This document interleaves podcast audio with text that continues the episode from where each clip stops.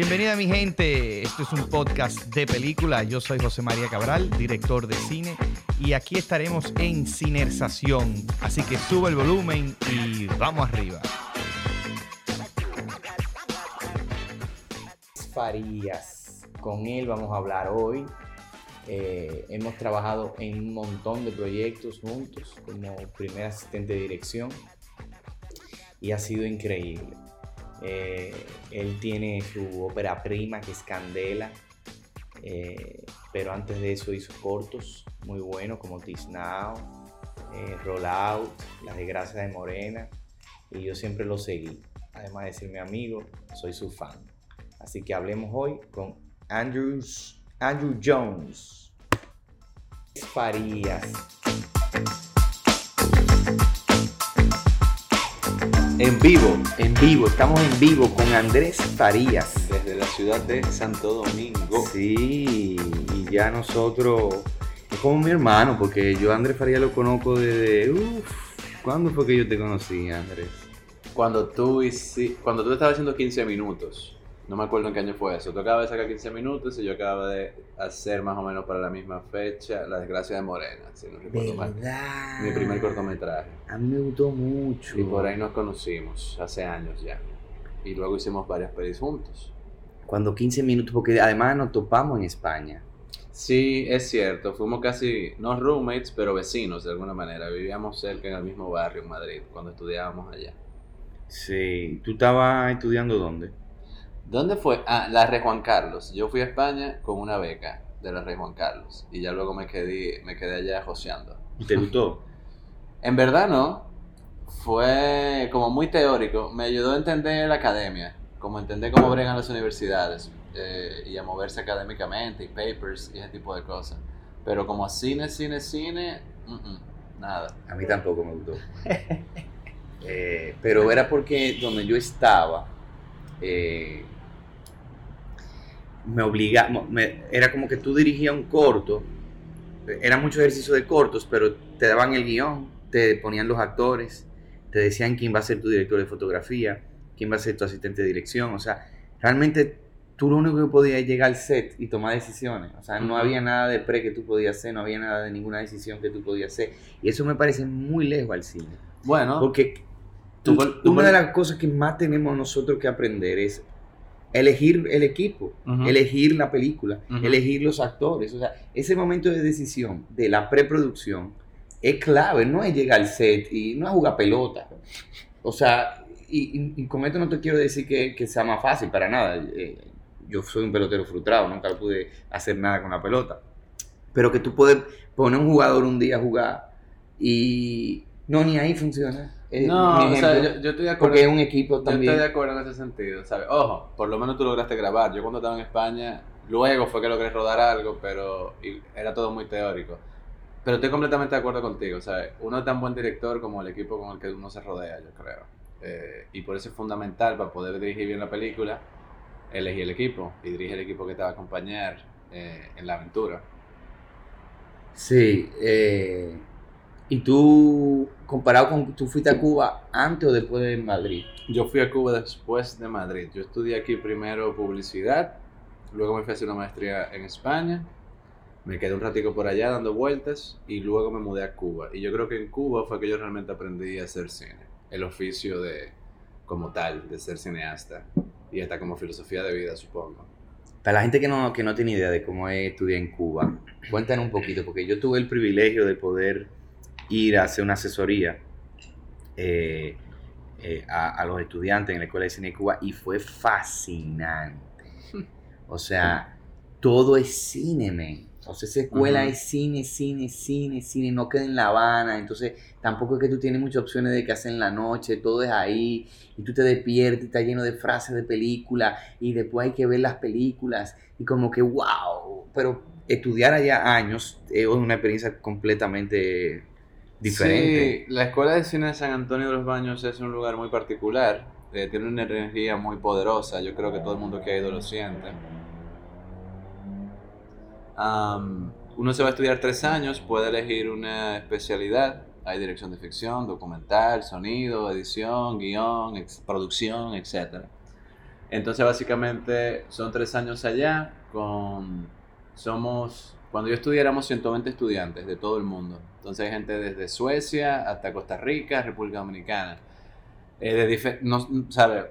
Hay periodistas que de repente acaban estudiando cine, pedagogos, cineastas que ya rodaban. Entonces, se junta gente de todo el mundo, de diferentes clases sociales, de diferentes preparaciones, y lo meten ahí a estudiar cine. Parece así como un reality show. Y es súper intenso, como tú dices. Tú te levantas y estás pensando en cine, hablando de cine, viendo cine, filmando cine, pensando cine. Es lo único que hay. Cuando yo estudiaba ya no había internet. Y nada, lo único que no puede ser ver películas, pensar la utopía. Bueno, cuando tú llegaste de, de Cuba, tú duraste un tiempo en resistencia de tener un celular. Completamente, porque no, no en ese momento no encontraba sentido, de verdad, de verdad. ya ahora no puedo vivir sin él, pero en ese momento, al estar tres años desconectado de todo. ¿Y cómo cómo te juntabas con la gente? No, como a los 90 tú llamas y dices, nos juntamos el 23 con 12 a las 4 de la tarde. Y si a las 4 y 15 no llega, me voy. y así, pero igual tenía algo de interés, ¿sabes? En la Escuela de Cine de Cuba fue el lugar donde yo más leí, el lugar donde yo más película vi el lugar donde yo más me conocí de alguna manera personalmente, eh, donde me volví director y donde me volví el yo que soy ahora de alguna manera. O sea, hay un antes y un después de haber estudiado en esa escuela. Y además, mi película Candela se escribió allá, eh, aprovechando como la plataforma de la escuela y que la coescritora de la película era una estudiante de la escuela de cine también, Laura Conyedo. Comenzamos a escribir la película allá los fines de semana entonces también, sí, ha sido muy importante por eso. Para que no sabe, Candela ahora está en cartelera. ¿En qué cines? Ahora mismo está, as we speak, está en Downtown Center, está en Fine Arts y está en Santiago, en Cinema Centro Cibao. Y estamos hablando ahí para llevarlo a algunos otros lugares, pero vamos una semanita a la vez. Sí, así es. Y yo la vi hace mucho en un corte que me enseñó Andrés. Y ahí inmediatamente me volví fan de la película. Y tenía miedo de volverla a ver eh, porque me había gustado mucho. Y, y como que, claro, la diferencia era que le iba a ver en un cine ahora y como que yo tenía que verla en un cine. ¿Y qué te pareció? Entonces, como que tenía como ese miedo, como dije, no, no, no, no, no. Eh, creo que no me va a gustar igual y me gustó igual. Y eso es muy bueno porque me gustó mucho cuando la vi. Entonces sigo siendo fan de la película. Eh, me, me, gusta mucho, me gusta como tú retratas, como, como estas tres historias se, se van interlazando entre ellas. Eh, ese Santo Domingo, la noche, eh, todos estos personajes secundarios que entran y salen, como lo, lo, absurdo de ciertas cosas y, y hay, hay como algo oscuro que, que nadie ve, que, que es esa, esa misma corrupción eh, del cual es evidente la película entera. Y, y, como que está ahí, es como, es como cuando las escenas de Panchi, que no se oye a Panchi hablando, pero, pero se siente. Entonces me parece que la, que la película, Panchi me refiero al personaje de Fran Peroso, que era un político, si ven la película entenderán eh, y no, la verdad que muy buena peli, Andrés. Gracias. Qué bueno que te gustó. yo creo que, o sea, yo estoy de acuerdo con eso que tú dices, de, de, lo que se siente y de, vamos a decir, la atmósfera que se logra en la peli. O sea, de eso me siento orgulloso. Y era como una de las metas principales. La, la película está basada en una novela de un escritor dominicano que se llama Rey Andújar, tiene el mismo título, Candela. Entonces, a mí fue una novela que me gustó mucho eh, que leí hace mucho ¿Cuándo la leíste? Uf, yo estaba en la universidad. Yo, yo leí ah. Candela como en, en, el 2000. ¿Y qué fue lo que te gustó? A eso, lo mismo que tú acabas de decir. O sea, no tiene que ver tanto con la historia per se. Tapón per se. No tiene que ver tanto con la historia per se, sino con el universo que él presentaba. Era como. Yo leí la novela. Y es como el Santo Domingo que yo veía cuando salí a la calle, estaba en, las novelas, estaba en la novela de Rey era como que yo no sabía ponerle palabras y él sí. Él lo había escrito ya. Ya. Entonces era ese Santo Domingo oscuro, decadente, pero que de repente en un callejón hay un poeta diciendo un poema. Eh, tú sabes, entonces es como un Santo Domingo muy oscuro y muy amenazante, pero al mismo tiempo muy poético, muy bello. Y siempre como que de noche, pero está a punto de amanecer. Entonces, esta idea de que de alguna manera retrata Rey de que en el Caribe uno puede, vamos a decir, bailar, pero más que bailar por gusto, se baila por para olvidar. Ah, como que yo conecté mucho con eso, era un momento en Santo Domingo en que yo no quería estar aquí, de hecho por eso me fui eh, a estudiar fuera, tratando de escapar básicamente de aquí. Y me conectó mucho la novela, entonces para mí la meta no era tanto ilustrar la novela, sino presentar una historia que pudiésemos jugar con ella, pero que fuese de alguna manera enmarcada en ese universo que retrataba el rey. Por eso hay tantos personajes, porque la novela está llena de muchos personajitos, así como que cuando entran te dan, te ayudan a entender lo que hay más allá de, de lo que tú estás retratando, como de, te puedes imaginar la casa del tipo, te puedes imaginar con quién se junta. Esa cosa de la novela me gustó mucho y fue lo que tratamos, vamos a decir, de lograr de alguna manera. Sí, y, y yo creo que sí que se logra. Eh, o sea, la película tiene, tiene su propia magia, tiene su propia melodía. eh, se siente que hay alguien ahí atrás que quiere contar una historia, que quiere contar no solo una historia, sino como ahí hay tres historias en una. O sea, eh, hay un hambre de decir cosas. Eh, si bien viene de la novela, pero tú pudiste eh, empatizar o, de alguna manera conectar con esa novela y decir, ah, yo, yo quiero empezar por aquí. Sí, y ojo, eh, igual, sea, sí, son tres historias. La película, la novela, perdón, no son tres historias, la novela es como la historia de un policía solamente, que investiga.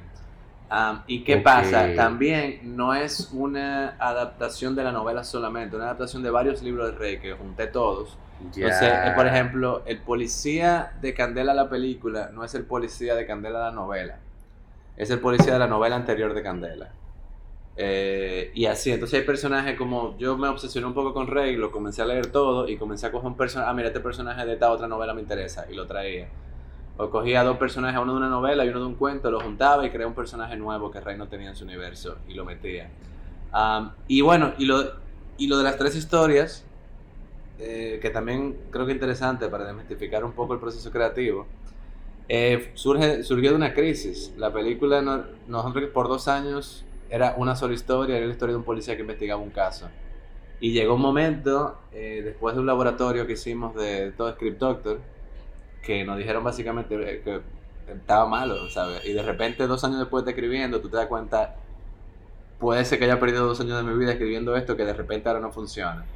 Y entramos en una crisis muy dura, creativamente, y no sabíamos qué hacer. Escribimos una versión de guion completamente nueva de entre días, que no funcionaba, por lo menos nos sirvió para darnos cuenta de qué no queríamos hacer. Y, cuando, y nos trancamos en un apartamento con varios six packs de cerveza y cigarrillos, de que bueno, de aquí no salimos hasta que no tengamos una versión que funcione. Y una semana después, a partir de esa crisis, acabamos haciendo la película que ahora está en el cine, con tres historias. Eh, por eso, tratando de buscar una salida, y pensamos en ese momento en los capítulos de la novela y dijimos, ¿y si la hacemos capitular? Y así surgió. Está muy bien. Yo pensaba que eso era parte del libro.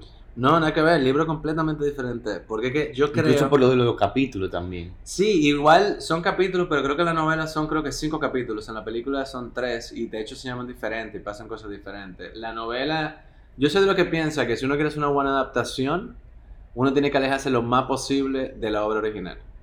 Eh, primero, porque la obra original ya está hecha. Entonces, y eso ya como que le pertenece a otra gente, que tiene sus propios demonios, sus propias... Hay que pedir disculpas y un paréntesis porque ustedes saben que este podcast se financia a sí mismo. y es bastante improvisado la manera en que nos juntamos amigos y a veces estamos dando unos tragos y decimos, hey, vamos para acá, ven para casa, vamos a hablar de cine. Y ten- estamos al lado de una calle que están pasando muchos motores. Pero eso está bien, eso forma parte del Sí, Caribe. es parte. Esto- esto- esta es la realidad. Exacto. Que hablando del Caribe, tu película dice una película Caribe Pop. Una película, es una película Caribe Pop. Para el que no, yo, a mí me llama mucho la atención, lo he leído, como tú me lo has mandado, pero para el que no entiende qué es coño el Caribe Pop, o el que no sabe, o sea, ¿qué es una película Caribe Pop? Entonces, la... nosotros escribimos, cuando digo nosotros, es un grupo de artistas, escritores, gente que de alguna manera se relaciona con la película, un manifiesto, Eh, que es el manifiesto Caribe Pop. Algo Van Trail. Exactamente, exactamente, exactamente. Que Tú, tú a entrar, van ahí. No, para nada, pero me gusta mucho su cine. Y yo dije, bueno, y si él lo hizo, ¿por qué yo no? Claro, está muy Y bien. si, y si, ¿cómo se llama? El de Cinema Novo, Glauber Rocha, hizo un Sí. manifiesto, ¿por qué nosotros no? ¿Por qué Sí. no? ¿Por qué no nos atrevemos y ya? Y le damos para allá. Y si queda bien, queda, y si no, no. Y a partir de ahí surgió ese manifiesto que básicamente es una invitación a repensar el Caribe, es un performance casi, es una, es una carta de intenciones, es como un marco teórico casi, de decir, eh, cuando yo salgo de la calle, esto es lo que yo veo, le falta un nombre, pongámosle un nombre. Eh, y a partir de ahí, eh, cuando usted se lee el manifiesto, cuando se vea la película, les resonará o no esto del Caribe Pop. Y bueno, si no le resuena, le, le invito a que haga una propuesta. Porque al final se trata de proponer y de dialogar y de repensar. Sea, eh, nosotros hicimos esta película reflexionando mucho sobre lo que significaba ser caribeño, a partir sobre todo de yo vivir fuera. Porque yo estaba fuera y me decían, tú eres de República Dominicana, pantalones cortos, playa, goce. Y yo le decía, no, hay mucha violencia también, hay muchas cosas que no están bien, hay mucha corrupción. Entonces como yo le decía, no es eso. Pero entonces, ¿qué es? Entonces es como el Caribe Pop trata de responder eso, o trata de por lo menos lanzar la pregunta al aire. ¿Qué significa ser caribeño en el siglo XXI? Es básicamente una gran pregunta. Y, y la propuesta que yo hago desde mi rol de director es esa película que se llama Candela. Eh, a partir de ahí, como te digo, es una invitación. El que quiera hacer algo con eso lo hace, el que lo quiera negar lo niega, el que quiera creer otra cosa que la cree. Y, y, y Candela es la primera película de Caribe Pop. Wow, qué buena pregunta. Yo me atrevo a decir que no, ¿sabe? Porque de alguna manera yo creo que hay algunas películas, mira, por ejemplo, Mosh de Bisonó, a mí me parece que Caribe Pop. Quizá él no, a mí sí. Papi de Quintero, la que está basada en, la novela de Rita Indiana, a mí me parece que de alguna manera es Caribe Pop. Eh, la Gonguna, si bien yo creo que no lo es, es como pre-Caribe Pop. De alguna manera, si esa película no hubiese existido en su momento y no salió en su momento, quizá yo no me atrevo a hacer lo que, lo que luego hice.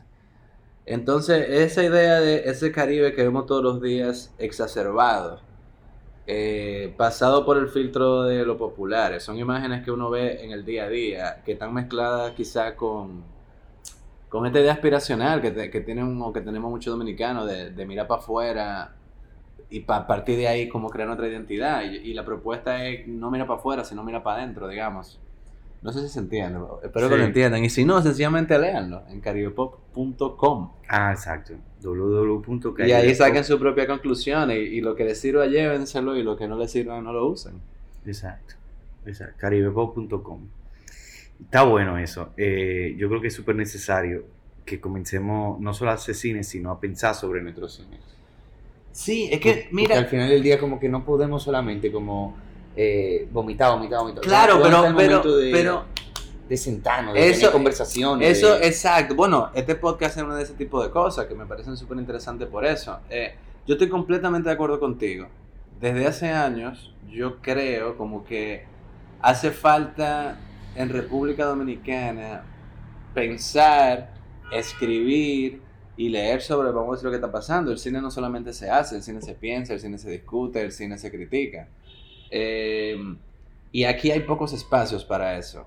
Eh, y aquí hay pocas invitaciones para eso. Entonces, como tú bien dices, a ver, nosotros estamos haciendo, formando parte de un momento histórico, digamos, que así como formaron otros y como vendrán otros, que, que tiene que ver con la ley de cine, tiene que ver con toda la gente que estudió fuera y ahora está regresando, tiene que ver con que de alguna manera todos somos amigos. Es un momento histórico, digamos. Entonces, eso hay que documentarlo, eso hay que pensarlo, eso hay que dejarlo escrito. No solamente se trata de como bien dice, vomitar películas y ya, alguien que no necesariamente, que la, pregunta, la gran pregunta es quién es que las piensa, ¿Quién, quién, quién, quién es que tiene que discutirlas. No necesariamente somos nosotros, porque el oficio del cineasta es hacer películas, no necesariamente tiene que ser pensarlas. Claro, claro. Entiendo, entonces, eh, pero también si nadie lo hace, alguien lo tiene que hacer y no le, to- ¿sabe? Por eso tú estás haciendo un podcast y por eso yo estoy escribiendo un manifiesto, porque alguien tiene que hacerlo, porque cuando tú ves la historia del cine fuera, siempre están como esos pilares teóricos, vamos a decir, que, que están conectados con lo que se está filmando, que permite luego mirar para atrás y entender qué es lo que se estaba haciendo y conectar puntos y crear vasos comunicantes. No, no, esto es... Me encanta la guagua. Y entender No, no, no. no. Increíble. Hoy es una, un podcast eh, en Sí. conjunto con, con la Bolívar, la Avenida Bolívar. No, y sí, básicamente es como que en algún momento todo esto que estamos viviendo va a ser parte del pasado. Sí, Va a ser parte del pasado. Entonces, en 20 años, las próximas generaciones, quizá, si lo hicimos más o menos bien, van a mirar para atrás y van a decir qué era lo que se estaba haciendo. Quizá no toda la película envejezcan bien, quizá no toda la película valga la pena hablar de ella, quizá todas, quién sabe. Eso le, le tocará a las generaciones futuras. Pero como pa- las películas funcionan dentro de un contexto histórico, digamos. Entonces es importante esas cosas que se quedan escritas o grabadas para luego poder pensarlo y entender, bueno, qué estaba pasando en República Dominicana en ese momento, qué estaba pasando en el mundo en ese momento. Y entender entonces el cine que nosotros estamos haciendo como un reflejo de ese presente. Eh, y, él, y no solamente como tú dices, filmando. Me fui en una, ¿eh? no, pero... Pero es verdad, pero hay que, y hay que decirlo, hay que decirlo. Sobre todo ahora que hay una generación, que es la que viene después de la de nosotros, que está estudiando cine. Que esa generación necesita eso, como estamos viendo películas, pero ¿quiénes son los que la están haciendo? ¿Qué, cuál es- qué es lo que están persiguiendo? ¿Cómo se relaciona? Yay. ¿Cómo se relaciona, por ejemplo, el blanco de Andújar con el, no sé, con el machismo dominicano ahora mismo? O con la violencia en la mujer ahora mismo. Alguien, ¿sabe? A mí me parece evidente quién está hablando de eso. O quién hablará de eso. Y lamentablemente, si nadie lo hace, bueno, nos tocará a nosotros. Mal que bien, con podcast con buen sonido, sin mal sonido. Pero quedará registrado para quien le interesa. Exacto. Y entrando en un tema, saliendo un poquito de como de estas conclusiones sobre nuestro cine y entrando como en, en ti y en, o sea, no quiero como que pase el podcast sin, sin que quede claro como todo el trabajo que tú has venido haciendo para tú poder lograr tu primera película. O sea, cuántas películas tú has trabajado, con cuántos directores y directoras tú has trabajado, eh, cómo haces ese proceso. Eh, para tú poder lograr, hey, loco, ¿no? Po- Poco, a- o sea, como, ¿qué es lo que yo he visto de mi lado? Yo he visto una persona muy fajada, muy talentosa, muy disciplinada, eh, que ha tenido un compromiso con el cine y que se ha fajado y que ha hecho asistente de dirección de, de todo. De, de- No, de todo. ni tanto, ni tanto. Yo he hecho, a ver, yo estudié cine y vine y yo hice, yo hasta el momento, Yo voy a cerrar ahí. dale. Ahora mismo José María Cabral está caminando hacia la ventana, la está cerrando. No es que se puso cabo, o sea. Ya, lo agradecerá. No sé si esto se editará o no, pero aquí lo estoy No, dejando. no, eso no se edita, eso va así mismo. Mira, eh, ¿cuál fue la pregunta? que cómo, cómo ha sido ese proceso. Ah, ya, de poder- ya, no. Porque puede ser que alguien esté oyendo y, y- y tenga como, ok, no tengo contacto ahora mismo. ¿Cómo no, lo voy a hacer? mira, ah, yo no conocía a nadie en el cine. Yo estudiaba publicidad, yo soy así clase media, que estudió publicidad en APEC y que un día dijo quiero hacer cine, cuando aquí no había ley de cine ni nada. Y como no encontré oportunidades aquí en ese momento, porque era complicado hacer cine, estudié y regresé a hacer, con, ya con un guion escrito, eh, regresé a hacer asistencia de dirección. Comencé con Cocote, que me invitaron a hacer esa película. La segunda peli fue Carpinteros, gracias. Eh, y a partir de ahí no he parado. Entonces, hasta el momento yo tengo que haber hecho como 16 películas, más o menos, como primer asistente de dirección. Bárbaro. Eh, Y ahí se aprende mucho, ¿no? Uf, yo tra- uf, de los errores y aciertos de los demás. Cogiéndole los trucos a todo el mundo. Sí, completamente de acuerdo. Yo he hecho varias películas contigo ya, como cuántas, como cinco hemos hecho ya. Como cuatro o cinco. Cuatro o cinco películas hemos hecho juntos. Yo trabajé, ahora estoy trabajando con Laura Mel Israel. Trabajé en El Blanco en algún momento con Andújar. Alejandro Andújar. He hecho varias cosas, pero además el proyecto, vamos a decir, de- en el momento en el que yo dije quiero hacer Candela, hasta hoy, que está en el cine, que se estrenó hace dos días, eh, pasaron 10 años, básicamente. Trabajando, trabajando, 7. Como en el momento en el que yo me senté, dije, ok, ya entiendo cómo puedo sentarme a escribir este guion y nos sentamos. Fueron 7 años. eh, que bueno, más que decir no aparece el dinero, yo lo pensé como tiempo para desarrollar el guion lo mejor posible. Entonces le dimos mucho cariño al guion. Eh, comenzamos a escribirlo en la escuela de cine los fines de semana y tuvimos la suerte de que en un momento entró al laboratorio de Sundance de guion y eso nos comenzó a abrir más puertas. Entonces, durante esos cinco años de escritura de guion, tuvimos muchas, muchos buenos asesores, digamos, y ahí también aprendí muchísimo de cómo se hacen películas, cómo se cuentan historias. Entonces pasamos por un laboratorio de guion en Sundance, pasamos por un laboratorio de edición en Sundance cuando estaba filmado, pasamos por un laboratorio de música en California, en Skywalker, que, que fue como un laboratorio para eso, para aprender a musicalizar una película o hacer sonido.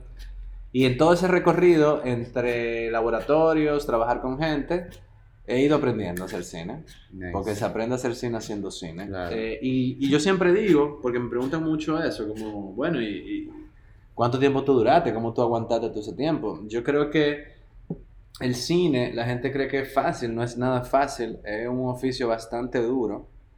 eh, y, y sobre todo mantenerse. ¿Sabes? Tú, incluso tú que has hecho tantas películas, que como 10 películas tú has hecho, eh, tú no sabes, de repente tu última película es tu última película. Ujú, ujú. Porque el cine ha sido azaroso. Ajá. Eh, tú nunca puedes dar nada por sentado. Tú No. siempre tienes que tirar tu última película como que es tu última película. Correcto. Y tratar de hacer la segunda, o la tercera, o la cuarta, o la quinta. Pero siempre es una lucha, siempre es difícil. Y hacer cine cuesta recursos, energía, familia, amigos, novias. Es complicado, hay que darle mucho y no necesariamente te da para atrás siempre. ¿Cuántas novias te han dejado por hacer Eh, películas? varias, varias, realmente. Vamos a Eh, dar un trago por eso. Amén, por él. wow, entonces,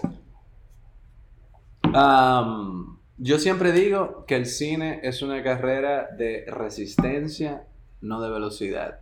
No se trata de llegar primero, se trata de sobrevivir y llegar, aunque sea arrastrándote y llegar. Y si tú lo tienes claro, lo que tienes que darle para allá eh, hasta que lo logre. O sea, yo tenía esa necesidad de contar esa película que no me dejaba dormir en la noche, literalmente. Entonces, cuando tú estás tan obsesionado con algo, no te queda otra que hacerlo, porque si no te volver loco. Tienes que sacarlo de tu cabeza. Es como, había- hay una, yo sabía que tenía que hacerlo y que no iba a parar hasta que no lograra filmar la película. No había otra, o sea, no había otra cosa posible. Pudiendo, y, y además, cuando tú le comienzas a meter tiempo y de repente tú tienes cinco años, tú dices que voy a parar. No. No, ya yo le invertí cinco años, ¿sabes? Claro. Sigamos, sigamos, sigamos, sigamos, sigamos y llegamos. Básicamente. ¿Estamos? Esa es la idea. Qué bueno verte de este lado ya. con tu qué divertido, muy loco. Todavía yo estoy Ya así. hablando de tu película, que Qué está loco, en ¿eh? Yo todavía, a mí me parece muy... Ayer estaba pensando en eso. Es como muy surreal. Porque uno tiene como expectativas, uno piensa en cosas, pero luego cuando está ahí sola, la película tiene vida propia. Por más que tú lo digas, nadie te prepara para eso. Yo no sé si a ti te pasa. Pero ahora me parece tan raro como que de repente yo estoy ahora en Juan Doble filmando una película y la película la gente la está viendo, pero yo no estoy ahí ya, como que siempre estuve ahí con ella. Eh, no sé, es rarísimo. Es rarísimo. Sí, es que, es que es como cuando tú llevas, no tengo un hijo, pero me imagino cuando tú llevas a tu hijo al colegio por primera vez, ya tú lo educaste, Qué loco. ya tú lo, o sea, ya tú tienes que ir con él o con ella, pero luego ya tú lo dejas. Ya no tienes No, nada que no, hacer, claro, porque ya no te pertenece. Ese momento de la escuela es el momento cuando tú entregas una película a una audiencia. Ya lo llevé hasta aquí. Ya, Y no ya, y que- no, pero al mismo tiempo yo siento como un alivio tan grande. O sea, cuando a mí ahora mismo me critican la película, para bien o para mal, me dicen me gustó o no me gustó, como que al final lo agradezco que la gente se tome el tiempo para decirme su opinión, pero honestamente, no lo, no lo vayan a entender mal, por favor, no me importa, o sea, como que me da igual, como ojalá que la gocen, ojalá que la disfruten, yo hago películas para el público, yo trato que a la gente le guste, pero como que yo, Andrés, como que yo tengo ese checklist, o sea, yo me, yo me quito un gran peso de arriba. Y estoy contento, estoy feliz, y traté de hacer una película que a mí me gustara, con sus errores, aciertos y desaciertos. Eh, y ya, como eso, puedo respirar más tranquilo. Además, pasa esa cosa tan loca de que ahora para mucha gente Candela como está en el presente, pero para mí ya forma parte del pasado. Porque en mi cabeza ya tengo otras cosas. O sea, el tipo que comenzó a escribir ese guion hace siete años no soy yo. Ya yo soy otro, ya yo hice la película. Ni tus células son las mismas. Exacto. Entonces, ya yo quiero hablar de, yo quiero hablar de otras cosas. Yo quiero hacer otras cosas. eh, y, pero sin embargo, ahí está, Claro. presente. Entonces, una Ujú. sensación, una relación muy curiosa. Que estoy comenzando, o sea, estoy aprendiendo apenas ahora. ¿Y ya estás pensando en la próxima? Oh, pues está escrita ya. Muy bien. Buscando, señor, lo aprendí de usted. Muy Todavía es bien. que sí, ¿no? Es que eso, yo creo que creo que es un buen approach el que así que piensan los productores. Tú tienes una película que tú estás rodando, pero ya tú estás pensando cuando tú tengas edición cuál es la que tú vas a comenzar a escribir. Y cuando esté saliendo una, que ya la otra está el guion, que tú puedas ya comenzar a buscar dinero, ya tú tienes, yo tengo dos ideas más, que son sinopsis. Pero yo tengo un guion escrito que tengo, entre que estuve haciendo Candela, dos años y medio, ya yo tengo dos años y medio escribiendo un guion, sin darme cuenta. Que todavía le falta trabajito, pero ya hay un guion que se puede a buscar dinero. Y una vez que ese guion ya comienza a caminar y a moverse, ya hay otro que comienza a escribir. Entonces, porque es que la idea de... El oficio del cineasta es hacer películas. Las películas tardan tiempo en hacerse, entonces usted tiene que organizarse, hay un calendario y trabajar, o sea, hay que levantarse y trabajar. Eso está bueno del oficio porque es lo que siempre hemos hablado de, de que tú haces como la, la, el paralelo con, con, el cirujano, que la gente dice, ah, pero tú haces película, pero ¿y de qué? ¿Qué es lo que yo sé? Eso es lo que yo soy. Es como, exacto, como, ay, tú operas mucha gente. Tú operas mucha gente, un doctor. Bueno, yo soy un doctor, eso es lo que yo hago, ¿sabes? En los cuatro, entre, entre año y año, ¿qué hago? ¿Sabes? Pongo un carrito de doctor. Todo bien, ¿sabes? Pero la, el, la meta, o por lo menos así lo veo yo desde mi carrera, es lograr entrar como en un ciclo en el que tú puedas vivir dignamente de tu oficio, de lo que tú estudiaste, de lo que te da pasión, que decimos cine, pero puede ser cualquier otra cosa, ¿sabes? De ser músico hasta ser un chef. eh, y poder levantarte todos los días a trabajar haciendo eso. y, y, se puede. Eh, no es fácil. Y tampoco, como mucha gente cree, no es que tú te vas a ser millonario y vas a estar caminando por la alfombra roja, porque es una partecita, lo de hacer dinero, quizá, que no todos ganan dinero, no es verdad. O lo de la alfombra roja, tampoco es verdad. O sea, al final lo que es, es muy... Me encantaría tener a Alejandro Andújar aquí para pa, pa su versión, ¿verdad? Al final es como súper como cualquier otra cosa, porque a veces como que, como que se mitifica la idea del director de cine o el cine, y es un oficio como cualquier otro. Sí. O sea, somos gente al final con muchísimos problemas y frustraciones claro. intentando... Y que hay que sabes, pagar la luz. Y hay que pagar la luz. Lamentablemente, o sea, cuando usted le dicen, ¿por qué usted filma mucha película? Porque hay que pagar la luz, o porque yo tengo muchachos que mantener, Exacto. o porque hay que echarle gasolina el carro, ¿sabes? Y porque me da la gana. Y porque me da la gana. Y porque al final del día, por lo menos en mi caso, a veces yo pienso, porque como es frustrante, entonces a veces uno dice, y de verdad yo quiero hacer esto toda mi vida. Y luego yo me digo, pero ¿y qué otra cosa yo voy a hacer? Porque esto sí, es lo que yo sé hacer. Sí. Yo le metí demasiados años de mi vida a aprender el oficio y lo sigo aprendiendo.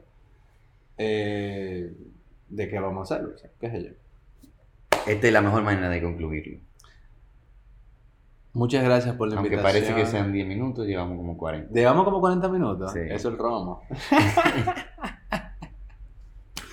Gente, muchísimas gracias. Vayan a ver Candela. Está en los cines. Chequense la página caribePop.com y muchas gracias por escuchar esto. Muchas gracias José María por la invitación. Siempre un placer hanguear contigo. Siempre, siempre. Y lo que falta, muchas películas. Amén. Ya saben. Eh, sigan a Andrés Faría también, que a, ahora que viene cine bacano, pop caribe de Andrew Farias. Suelta el bomber. Síguenos en nuestras redes sociales arroba Cinersación o dale follow a esta cuenta de podcast y activa las notificaciones. Y si te gustó, no olvides compartirlo. Nos vemos en el próximo podcast.